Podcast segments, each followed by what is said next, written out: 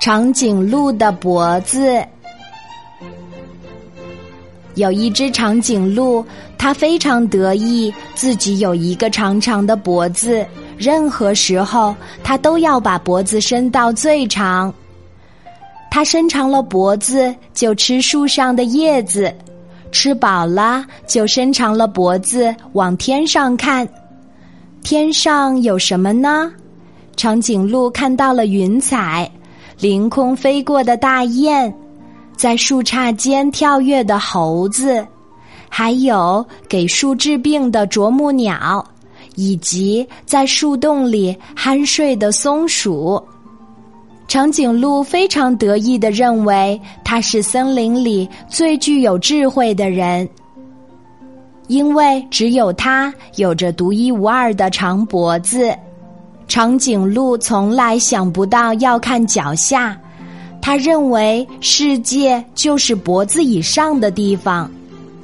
一只蚂蚁顺着它的身体往上爬，一直爬到了它的额头上。长颈鹿就以为蚂蚁长着长长的腿，和它一样高。一只小鸟绕着长颈鹿的脖子飞来飞去。长颈鹿就以为小鸟也长着长长的腿，和它一般高。一滴水落在长颈鹿正在吃的树叶上，长颈鹿就以为水滴也长着长长的腿，和它差不多高。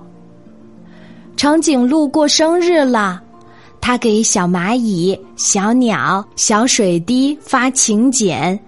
他把请柬放在前面的树叶上。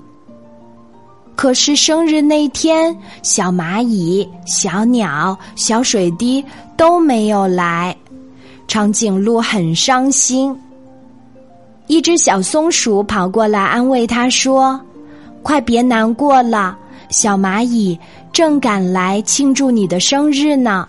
不过它可能要晚一会儿到，因为。”它才到你的长腿的一半地方，长颈鹿听了惊讶极了，它连忙低头寻找小蚂蚁。小蚂蚁顺势爬到了长颈鹿的额头上，小蚂蚁祝长颈鹿生日快乐。长颈鹿又问小松鼠和小蚂蚁有没有看见小鸟，小松鼠惊奇地说。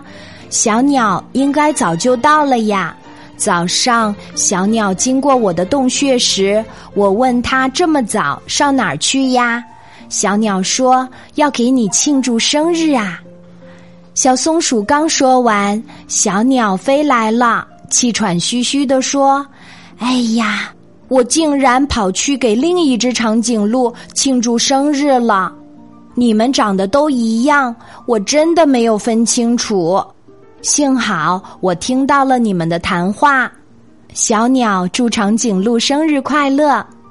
长颈鹿又问小松鼠、小蚂蚁和小鸟有没有看见小水滴。小松鼠笑着说：“今天你是见不到小水滴了，太阳一出来，小水滴就溜出去玩了。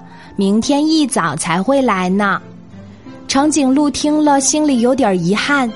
但是想到明天早上就能看见小水滴，他又开心的笑了。